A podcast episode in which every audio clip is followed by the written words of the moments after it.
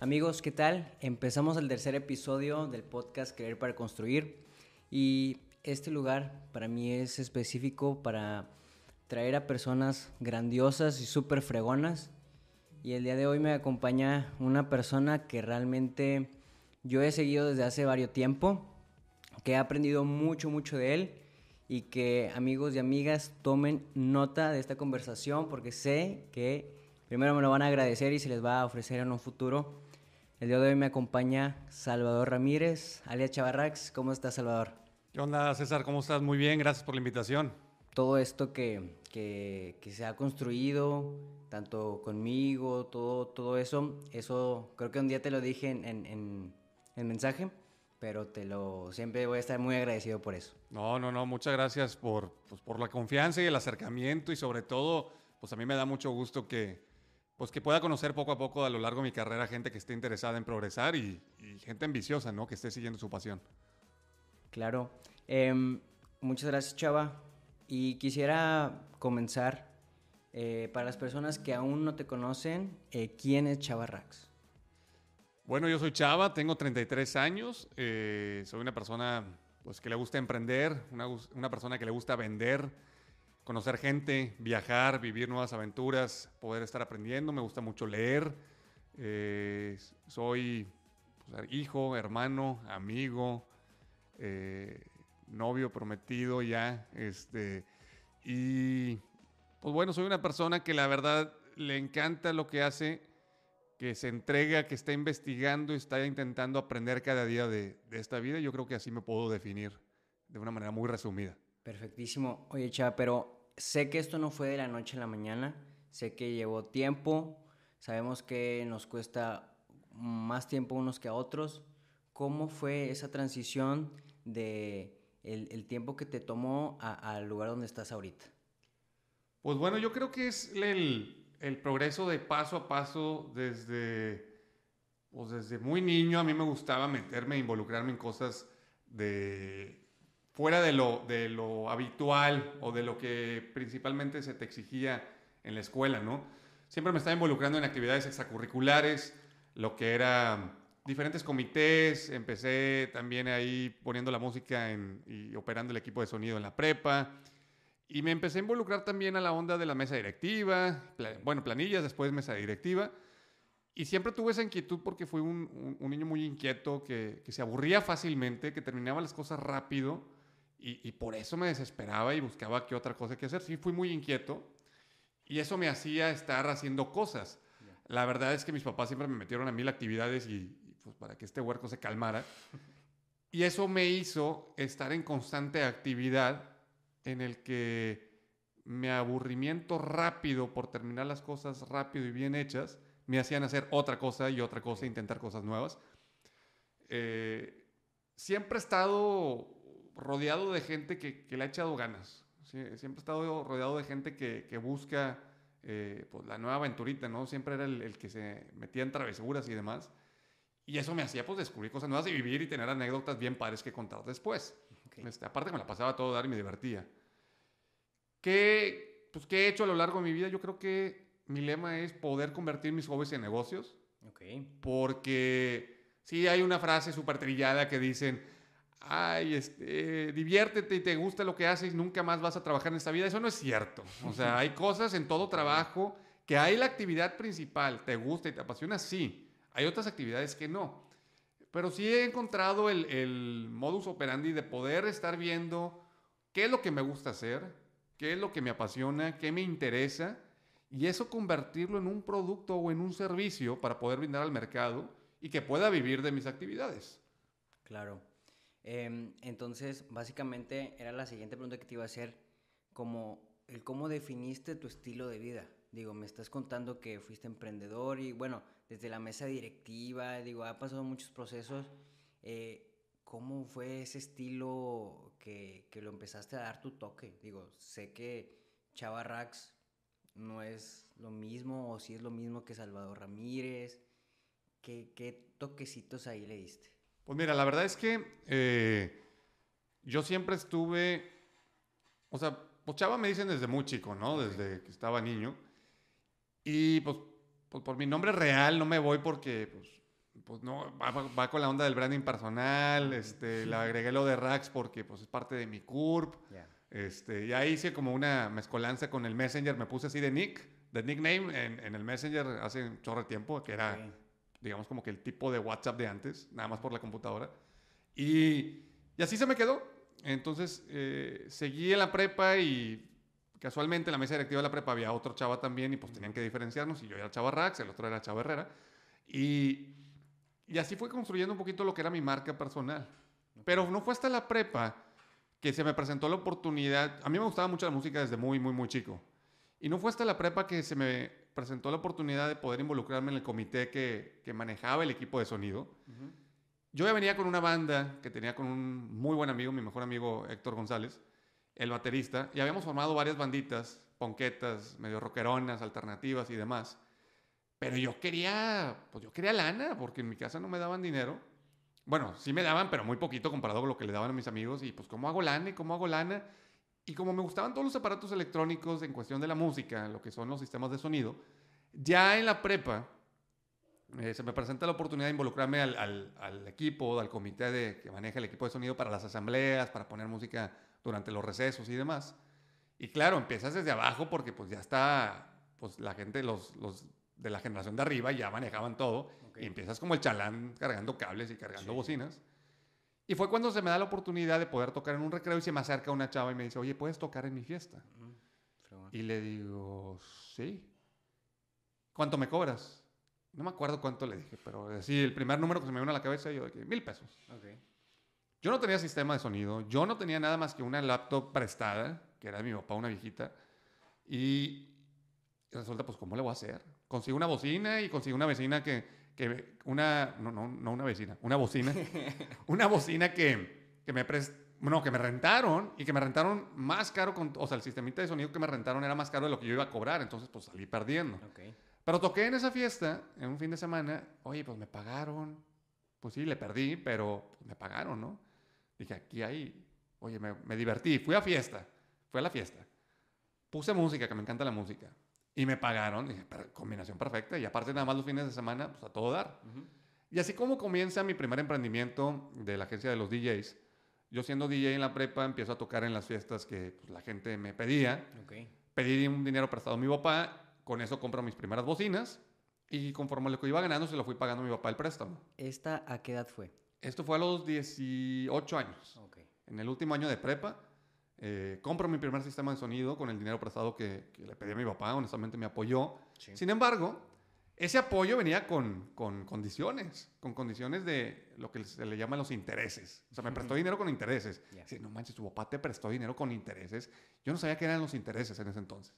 Digo, para la gente que a lo mejor y no esté muy familiarizado, pues te prestan dinero y tienes que pagar lo que te prestaron y un poquitito más, ¿no? Este, ya me dice mi papá, pues te voy a prestar dinero con intereses, así funciona la vida, ¿no? Fui ganando dinero conforme iba tocando en las fiestas de la prepa y ahí empieza el business de decir, oye, me gusta lo que hago, se me acomoda en horarios, soy bueno y pues me está buscando la gente pues, y hay dinero, pues a todo dar. En ese entonces yo andaba con una chava y mi primer error, pero ese error fue un gran aprendizaje, es que todo el dinero que ganaba lo invertía en esta chava con la que andaba y pues, no es que lo invirtiera, lo, lo malgastaba porque no había un límite, simplemente lo, lo, ganaba y nos íbamos a restaurantes muy bonitos y muchas salidas, yo pagaba todo, a todo dar, pero no había un límite, no había una administración. Sí, medio reinvertía, pero no lo veía como reinversión, simplemente de que, ay, salieron los audífonos nuevos y me los compraba. Y otra consola y me los compraba. Y un micrófono y me lo compraba. Pero no lo veía con un plan estratégico de, de negocio. Fue hasta como tres años, duré así, que me cayó el 20 que, pues, oye, ya me hice de más equipo, ya tenía luces, ya no nada más tocaba en fiestas en casa, ya en salones, empecé en graduaciones, 15 años, y luego salió la primera boda, pero estaba bien raro porque, pues imagínate que un chavito de 20 años iba a ser el, el, el responsable en la música de tu boda, era de que, ¿cómo? O sea, ¿y tiene sonido? ¿Y, qué tanto? ¿Y, y, y si le haces? O sea, ¿si la armas o qué onda? Entonces, así fue como empezó mi primer emprendimiento, en donde en verdad nació de un hobby y poco a poco se fue construyendo en un negocio un poquito más formal y así fuimos poco a poco, poco a poco, que hasta la fecha sigue operando. Ok, qué fregón. Eh, no solamente tienes, nos platicaste eh, este primer emprendimiento, no es el único. Cuéntame un poquito sobre tus demás emprendimientos. Pues siguiendo la línea de, de convertir el hobby en negocio, hace noviembre, no, no, ¿cuándo fue? Mayo del 2014, en mi fiesta de cumpleaños, un amigo se acerca conmigo, ya entrado en, en Cheves, yo contigo voy a hacer un negocio y que no sé cuánto. Y le dije, claro que sí, vamos a hacer un negocio. Yo con él ya, ya había estado en la mesa directiva de ingeniería en la UDEM. Y dije, pues bueno, jalamos bien, pues yo creo que a lo mejor sí vamos a chambear bien en, como socios, ¿no? Pues vamos a hacer una lluvia de ideas. Y empezamos a arrastrar el lápiz diciendo, a ver, ¿qué te gusta? Yo dije, porque yo no le voy a entrar a ningún negocio si no me gusta. O sea, solamente por lana, pues no, hacer lana hay mil maneras.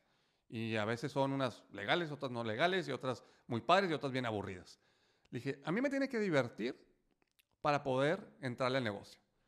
Y empezamos a hacer una lluvia de ideas de que, oye, a mí me gusta desde lo más X hasta lo más importante. A mí me gusta escalar, decía él. A mí me gusta correr, decía yo. Y empezamos así a arrastrar el lápiz. En ese entonces estaba el boom de las GoPro, las cámaras de acción. Y, y, una de las ideas, de hecho salió una de las ideas de que como estamos en ingeniería y pues se tachan a los ingenieros que están bien tetos y que no le saben hablar a las mujeres, dijimos, güey, si hacemos un curso para hombres de cómo ligar. Y esa fue una primera idea de negocio. Y luego la número dos, y si hacemos este, no me acuerdo cuál fue la segunda, pero la tercera fue, y si hacemos videos dinámicos de inspiración del deporte, porque todos los, los videos de motivación son como gringos, en inglés, no hay nada en español, contenido. Vamos a hacer videos así de aventura, que escalando, patinando y no sé cuánto. Y a mí, yo leía mucho la, una revista que se llama Wired en, por internet y, venía la tendencia de unos aparatos que se llaman drones. Y dije, oye, hay unas cosas que vuelan, le pones la GoPro, así la amarras ahí, la toras, y, y vuela y tienes unas tomas increíbles. Y yo creo que podemos hacer mucho con eso. Creo que sustituimos a los camarógrafos de helicóptero y podemos hacer más cosas, ¿no? Oye, suena bien. Empezamos con las GoPros a hacer unos videitos ahí patinando nosotros en fundidora y demás. Y encontramos este dron, un dron así como tuneado en Florida, costaba una lana, no me acuerdo cuánto. Y, oye, suena bien, y luego podemos hacer estas cosas de ingeniería y demás. Para no hacer el cuento tan largo, pues le digo, le digo ¿tiene lana? No, ¿y tú? Yo, tampoco. ¿Y cómo le vamos a hacer? Pues si el dron cuesta, no me acuerdo, 80 mil pesos, 100 mil pesos. No, no sé. Yo, pues pidamos prestado. ¿Cómo? Me dice él. Pues yo ya he pedido prestado. O sea, estoy acostumbrado a pedir prestado. Mientras sea para generar, ¿verdad? Total, pedimos prestado, eh, trajimos el dron, eh, empezamos con una lluvia de ideas. Todo lo que no hice con el emprendimiento pasado, ahora lo quería hacer bien. Lo que me salió bien lo traje otra vez aquí sobre la mesa. Y empezamos una empresa que se llama Airheads, que es prácticamente servicios con drones. Maquilamos tomas aéreas y hacemos otro tipo de servicios con, con, los mismos drones. Y nos clavamos tanto en la tecnología que nos gustó mucho. Y volar los drones. Ahí hay un video en una de las conferencias que doy, este, que lo comparto, en nuestro primer vuelo de dron, que estuvo horrible lo que le sigue. Literalmente la lana se nos iba a ir volando. Este, así ver el dron y luego David lo agarró, le cortó el brazo y de hecho tiene una cicatriz todavía en, en el antebrazo. Todo por no leer las instrucciones, ¿eh? Porque pues, digo, no sé si tú leas cuando compras, no sé, un teléfono, un celular, ¿leíste las instrucciones de tu celular? No, o cuando si compraste una televisión, ¿leíste las instrucciones de la televisión? No. Lea las instrucciones. Si van a comprar algo de un aparato que no saben operar, lean las instrucciones, créanme que se pueden fregar el, aparato y no entra la garantía y demás. Bueno, sí nos pasó. Ya empezamos desde el 2014, ya oficialmente arrancamos en noviembre del 2014 con esta empresa de drones. Y, pues ya llevamos ya, ¿qué? Casi siete años con, con, esta empresa y ahí vamos. Digo, falta mucho por recorrer, pero poco a poco ahí vamos. Eh, han ha habido muchas aventuras con ese emprendimiento, hemos conocido a mucha gente muy interesante, hemos ido a diferentes ciudades, diferentes paisajes, eventos, eh, construcciones, y, pues ahí estamos, ahí vamos. Perfectísimo, gracias Chava. Sí, em, la primera vez que yo, eh, les voy a poner en contexto, la primera vez que yo vi o conocí a Chava fue en un, en un taller, un curso, ¿verdad?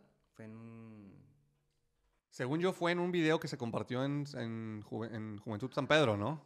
Sí, que me hablaron para dar unas cápsulas de, de ventas y creo que ahí me viste a través de Facebook de Juventud San Pedro, si no me equivoco. Así es. Entonces, eh, ¿por qué hago hincapié en esto? Porque en ese momento yo también estaba pasando por el proceso de chava, de a ver, a ver, mi lluvia de ideas, que, me gusta, que soy bueno, me está gustando lo que estoy haciendo, eh, es, correcto para mí eh, continuar, ¿qué, ¿qué sigue?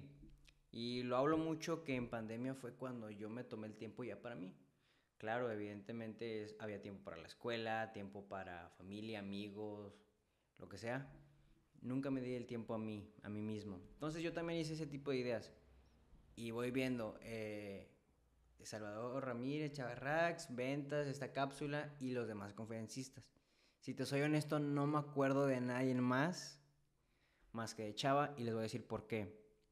Porque Chava supo diferenciarse ante los demás. No les quito el mérito a los demás. Hubo un par de cosas que me encantaron de los demás, pero la manera de cómo se expresó Chava, claro, era un curso de ventas y él sí se supo vender. Entonces, eh, creo que dejaste tus redes por ahí, eh, chequé, vi agencia de drones, vi lo que estabas haciendo y dije, oye, esto está muy interesante. Está muy interesante porque eh, está haciendo y movió, eh, puede decirse que movió algo dentro de mí donde, oye, esta persona tiene algo que contar, tiene algo importante que decir, pues vamos, follow. Y empiezo a ver tus videos, empiezo a ver que haces diferentes cosas y fue cuando te mandé el primer mensaje. Oye, está bien fregón lo que haces, y lo que te puede apoyar, bla, bla, bla. Y eh, creo que fue ese mismo día cuando te dije, chava, eh, das una especie de mentoría, cursos. Sí, aquí está eh, esta información. Oye, qué fregón. Entonces, Chava se convierte en mi primer mentor, por si no... Yo creo que nadie lo sabe, porque eso es obviamente muy, muy, muy personal. Chava se empieza a, bueno, se convierte en mi primer mentor.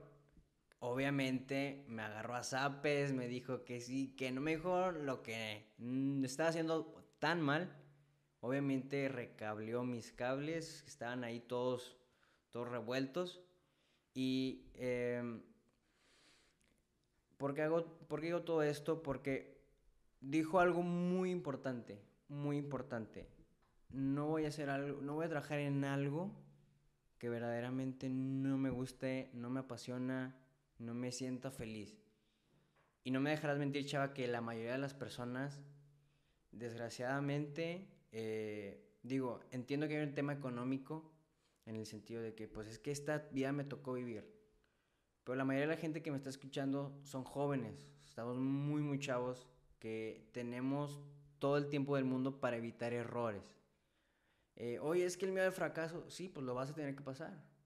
Oye, es que me da miedo hacer esto, pues es que nunca te vas a dar cuenta cuando, este, si nunca lo has intentado. Entonces, eh, Chava obviamente nos, no, bueno, al menos en, el tiempo que lo he conocido, no hagas esto porque a mí ya me pasó esto, pero tú sabes.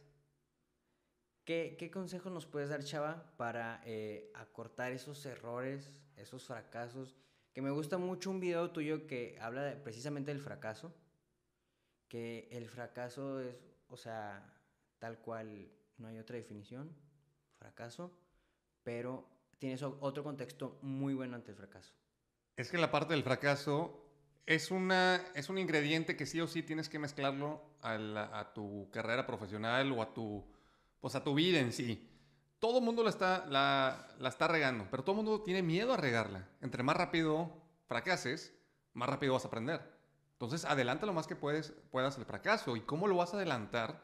Es intentando cosas nuevas. Tenemos mucho miedo y hablaba con, con Leonardo el otro día, uno de los chavos de aquí de producción, que rara vez intentamos cosas nuevas porque creemos que no nos va a ir bien. Claro, cuando es algo nuevo no, no te va a salir bien. Entonces, el fracaso es parte de la ecuación.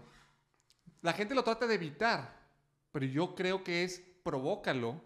No, obviamente no vas a hacer algo como que, ay, quiero que me salga mal, pero es, es, es obvio que te va a estar saliendo mal algo si lo estás intentando por primera vez porque pues, no eres experto. Intentas, fracasas, mejoras. Intentas, vuelves a intentar, no te va a salir algo bien, mejoras. Y así te la llevas sucesivamente hasta que llega un punto en donde, oye, este cuate, no, hombre, le sabe de todo y no sé. Sí, pero ya me topé con pared varias veces. Ahora, puedes aprender de los fracasos de los, de los demás también. El asunto es que no te agüites. Si ves el fracaso como una limitante y donde ahí se acabó el camino, al contrario, ya fracasaste y dijiste, ah, ok, ya aprendí, voy a hacer estas modificaciones. Y le sigues para adelante. Y te vuelves a topar con otra piedra en el camino. Vuelves a hacer otras modificaciones y ahí la llevas. Hasta que de repente, no es de que ya no vayas a, a fracasar, pero ya vas a dominar más una disciplina, una actividad, un tema, y poco a poco para ti ya va a ser tu nueva normalidad. Ahora, mucha gente le tema el fracaso. El fracaso en sí es la incertidumbre de los resultados futuros ante una acción. Oye, es que si siento que la voy a regar, todavía no lo intentas. Vas a hacer una acción y no sabes cuáles son los resultados porque nadie te garantiza que te va a salir bien. Y por eso tienes miedo. Entonces, dale. Y el principal, el principal factor por el cual la gente no intenta es por aquellos terceros que te dicen, te lo dije que no te iba a salir. Claro. Te lo dije. Ese te lo dije es tan hiriente y nada más es puro alimentar el ego. Yo también lo he dicho a gente, honestamente. Te lo dije. Pero es como comprobar, yo tenía razón, que no te iba a salir. No está padre. Evítense, gente, en verdad, evítense decir, te lo dije a quien sea. Es mejor, ¿y qué aprendiste? ¿ahora qué vas a hacer? Si yo te veo fracasar, no te dije, ah, te lo dije. No te voy a decir, ¿y qué aprendiste? ¿Y ahora qué vas a hacer? ¿Por qué lo hiciste así? ¿O por qué razón tomaste la decisión de hacerlo de esa forma? Te voy a cuestionar, pero no te voy a aseverar, aseverar o, garantizar de que, ah, yo tenía razón. No tiene caso. Y eso es algo que lamentablemente tenemos ya como costumbre, restregarle en la cara a alguien, te lo dije. Así es. Eh, por ejemplo, eh, hoy lo comentamos de, del video que, que, subiste el día de ayer, me parece. Eh, vive y deja vivir. Y habla, habla precisamente en las personas cómo si se enganchan en decir, no, es que tú estás mal, tú hiciste mal esto, pero nunca se ponen en la otra, en la otra parte. Pues es que empieza una parte del, del, Hay un egoísmo productivo y hay un egoísmo totalmente hiriente. El egoísmo improductivo o hiriente es en el que yo quiero hacerme sentir bien tratando de resaltar los errores del otro. Sí, yo soy el fregón y, critico. Y critico de una manera hiriente, critico de una manera tal vez sin los suficientes fundamentos o estar en el contexto entero en el que está la otra persona. Pero empieza el otro, yo le llamo el otro el, el egoísmo productivo, ese egoísmo debe de estar metido en la parte de, yo voy a ser egoísta con mi tiempo porque mi tiempo es valioso y mi tiempo lo voy a invertir de esta forma. Y que nadie más me venga a decir qué hacer con mi tiempo porque yo tengo bien clara mi meta, mi proceso que voy a utilizar y por consecuencia me quiero convertir en tal persona o quiero lograr tal objetivo. Sé egoísta con tu tiempo y en verdad aprende a quién dárselo y a quién, y quién no te lo debe de quitar.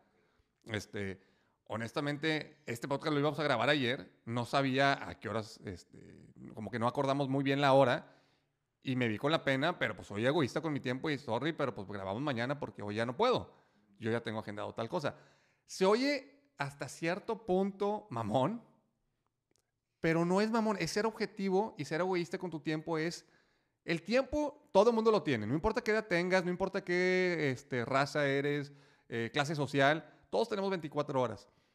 Pero tú tienes la decisión de poder saber qué hacer con esas 24 horas, de qué forma. Y ahora, están pequeñas fugas de tiempo. La gente te habla, de repente recibes una llamada que no esperabas y te, atoraste en el tráfico. Poder tener esos salvavidas de tiempo en, en donde, oye, me atoré en el tráfico, ¿qué hago con ese tiempo? Escucho un podcast, un audiolibro. Oye, ¿qué hago? Le marco a un cliente a ver cómo está, qué se le ofrece eh, manos libres siempre, ¿eh? si están manejando. Eh, ahora, estoy esperando en una cita porque ha pasado que estás esperando afuera para entrar con un cliente. Me pongo a leer un libro. ¿Qué vas a hacer con tu tiempo? Y probablemente no siempre, vuelvo a, a insistir, no siempre te va a salir. Entre más organizado seas con tu tiempo, más productivo vas a ser. Yo creo que si nosotros mismos no nos damos el valor del tiempo, creo que nadie lo va a respetar. Entonces, eh, comparto totalmente eso. Y en cuanto al tema de la productividad, me quiero regresar un poquito al tema de, de, pandemia. Ya hablamos que tuviste la agencia de, de DJ, posteriormente cronológicamente sigue la agencia de drones y eh, tengo entendido que tu siguiente emprendimiento fue Enemil. Que cuéntanos cómo surgió y, cómo fue eh, eh, precisamente que le diste vida.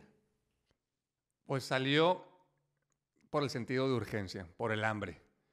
Vi que en la pandemia se bajaron los eventos, no habían eventos para los DJs. Pararon la construcción, que es nuestro principal este, ¿cómo se dice?, fuente de ingreso de, la parte de los drones. Y también, pues no había conciertos ni nada, que también hacíamos ese tipo de eventos con los drones. dije, en la torre, o sea, no hay chamba. Ni de una ni de otra. dicen, sí, diversifique y no pongas todos tus huevos en una sola canasta. Este, y demás. Pues acá todas las canastas ya estaban quedándose vacías. Y dije, a ver, ¿qué sabes hacer?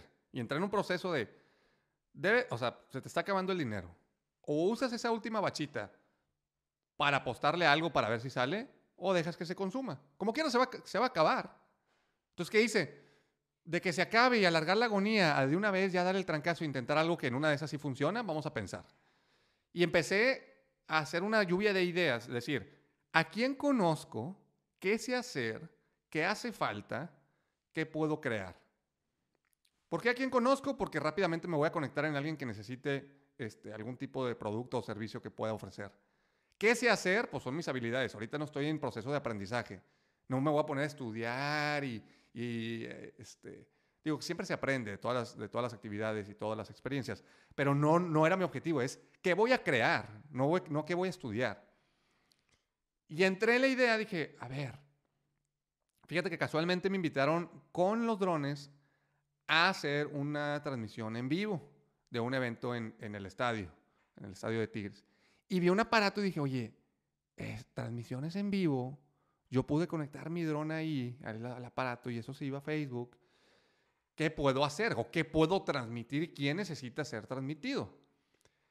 Y honestamente dije, a ver, ¿qué sé hacer? Pues lo de los DJs. ¿A quién conozco? A wedding planners, este, conozco a gente de salones de eventos. Me buscan ya por los DJs, pero ya no va a haber eventos, pero van a haber pequeños. ¿Qué hago? ¿Qué hago? ¿Qué hago? Voy a transmitir las misas de, de las bodas. Y luego, o en verdad me tuve, o sea, me subí, digamos, no al tren, no, me quiero, no, no quiero decirlo de esa forma, pero vi la oportunidad, dije, a ver, la gente se está muriendo, muy lamentable, ¿eh? Muy, muy, muy lamentable lo que, la gente está muriendo. ¿Qué necesita la gente que se, está, que se está muriendo o la gente que queda en vida y que se le está muriendo algún familiar? No pueden estar cerca durante la, pues, el duelo o la pérdida, pues voy a transmitir misas de, de difunto. Porque pues nadie puede ir a la iglesia y digo, si han vivido algún tipo de pérdida de algún familiar o amigo, te sientes acompañado y la gente quiere estar ahí te está dando su consuelo y te sientes un poquito más este, eh, a gusto con el proceso, a estar solo. Y ahorita la gente está sola porque la gente no puede acompañarlos. ¿Qué hago? Entonces voy a acercar a la gente lejana a través de una transmisión y que pueda hacerlo. Entonces empecé con esas dos. Oye, la primera misa fue el 15 de septiembre del 2020 empecé a pedir aparatos, con el poquito dinero que me quedaba lo invertí, tarjeteé otro tipo de, este, un tipo de crédito, empecé a, usarlo acá en, los aparatos. Y el 15 de septiembre fue la primera misa en la catedral de una persona que confió en nosotros. Yo me vendí como que ya vengo haciendo esto de toda la vida. Ojo, no dije mentiras. Simplemente es, tengo este producto que ofrecer, ofrecemos esto, esto y esto y esto, tengo paquete A, B y C eh, llegamos una hora antes, claro, estábamos haciendo pruebas y ahí empieza el proceso de aprendizaje, picándole todos los, aparatos y los botones de la consola y demás. Hicimos la primera transmisión y la chava quedó encantada. Honestamente, si ahorita yo veo esa transmisión, la transmisión estaba bien fea. Nada que ver con la de ahorita, pero me atreví. Y me atreví y luego me di cuenta que esa fue así como una salvación, que no tenía el suficiente largo de cables, pero luego ahí había un cable que me pudieron prestar este, ahí sí fue, fue obra de Dios que estuviera ese cable ahí, literal. Y, oye, salió. Y le gustó y empezó a recomendarnos ahí en un grupo de Facebook donde hay puras este, prometidas o puras chavas que se van a casar. Y empezamos a hacer esto y empezamos a agarrar popularidad. Oye, que tú haces transmisiones, sí. Que tú haces transmisiones, sí. Me acerco a las iglesias, oye, hago transmisiones de bodas y de misas de difuntos. Ah, ok, yo paso tu teléfono. Y así fue como comenzó este servicio, pero no me quise quedar ahí. Dije, esto es para arrancar. Esto es la parte fácil. La parte de transmisión también va para la parte corporativa, también va para la parte de social de eventos, también va para mm, la parte académica. Y dije, ¿sabes qué? O sea, empieza a gritar en redes sociales, estoy haciendo streaming, estoy haciendo streaming, y como llévele, llévele, casi creo. Y ese ahorita es el actual emprendimiento que se llama Enemil Producciones. Enemil Producciones comienza con Yogi Garza, mi amigo, él ya hace locución, y decido sumarme al nombre con una, como una rama que es la parte de transmisión en vivo, del streaming. ¿Y por qué? Porque podemos transmitir en mil cosas. Y así es como le pusimos en mil producciones y, y, aquí estamos todavía. Perfectísimo, chava. Em, ya por último, eh, quisiera también pedirte para toda la, bueno, la gente que nos está escuchando, eh, ¿qué, ¿qué nos recomendarías para iniciar desde cero algún emprendimiento, algún negocio, desarrollarlo mejor, pero em, que te haya funcionado a ti como hasta ahorita lo ha venido haciendo? Primero es saber qué es lo que quieres hacer. O sea, estamos hablando de, ¿quieres hacer un producto o un servicio? ¿Quieres comercializar un producto? ¿Quieres ser un intermediario de, de servicios? ¿Qué quieres hacer? ¿Qué quieres ofrecer y qué te va a diferenciar? Ahora, yo no vendo streamings. Yo vendo el acercamiento de la gente lejana para un momento importante a través de un streaming.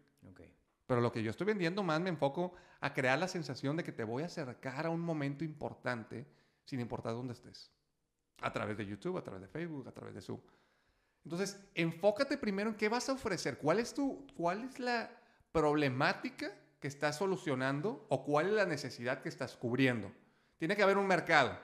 Hay, hay unos círculos que se llama el Ikigai, es una, eh, un concepto japonés, que habla de que tienes que encontrar lo que amas, lo que eres bueno, lo que te apasiona y lo que el mundo necesita. Perdón, lo que te van a pagar y lo que el mundo necesita. Entonces, lo que amas, lo que eres bueno, lo que te pueden pagar y lo que el mundo necesita. Busca esas cuatro facetas en donde se combine lo que quieres ofrecer y es, a mí me encanta volar drones. Soy bueno, pues no era bueno, pero me tuve que hacer bueno, porque con la práctica te vas haciendo bueno. Me pagan y creo que el mundo lo necesita. Bueno, no creo, estoy seguro que el mundo lo necesita porque facilita muchas cosas. Al igual con la parte de los streamings. Me gusta hacerlo, soy bueno, me, me fui haciendo mejor cada vez. Me pagan y el mundo lo necesita más ahorita en, en este momento. Entonces, busque esas cuatro partes, búsquenlas en internet, Ikigai, hay varios libritos, están muy sencillos. Ikigai es eh, hallarle sentido a la vida. Pero si lo quieres poner en la parte de emprendimiento, hállale sentido a lo que vas a trabajar. Y de esta forma, si vas a trabajar, no es de que nunca vas a trabajar ningún día de tu vida. Eso es puro cliché, porque pues, hay cuentas por pagar, tienes que pagar la renta, los servicios, al contador, pagar impuestos, este, sudar, eh, recoger, eh, limpiar, le vas a hacer de todo. Pero empieza a ofrecer algo. Y ojo, no creas que vas a estar cobrando la millonada desde un inicio. Pero regala, da muestras gratis para que la gente empiece a reconocerte y poco a poco te vas. Y eso, y eso te sirve mucho. Regala un poquito tu producto y servicio, no por regalar de que no valga, sino para poder entender si estás haciendo las cosas bien o mal regálaselo a alguien que le vaya a sacar provecho y que tenga la confianza que te vaya a dar una retroalimentación. Ya teniendo la retroalimentación del usuario, del cliente, es, ay, me faltó esto. Pero como no le estás cobrando, no es reclamo, es una retro. Y como no le estás cobrando, pues la persona lo va a decir, ah, pues bienvenido, ¿no? Si sale mal, híjole, no, pues la neta no está chido. Ah, ok, me lo llevo de tarea para mejorarlo.